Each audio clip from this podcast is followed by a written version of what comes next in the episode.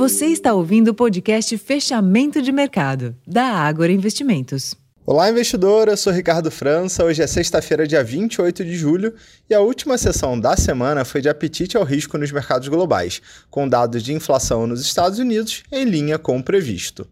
O índice PCI, que serve de referência para a meta perseguida pelo Fed, o Banco Central dos Estados Unidos, avançou 0,16% na variação mensal em junho, em linha com o consenso da Bloomberg.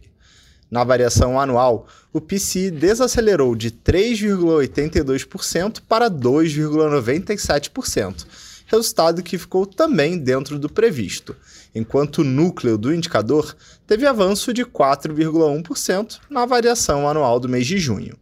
Neste ambiente, as bolsas de Nova York subiram, com destaque para as ações de tecnologia. No Brasil, a sessão começou com novos indicadores econômicos. O IGPM teve deflação de 0,72% no mês de julho, em linha com as estimativas de mercado, chegando a deflação de 7,7% nos últimos 12 meses. Em seguida, foi conhecida a taxa de desemprego, que ficou em 8% no trimestre encerrado em junho, segundo a PNAD.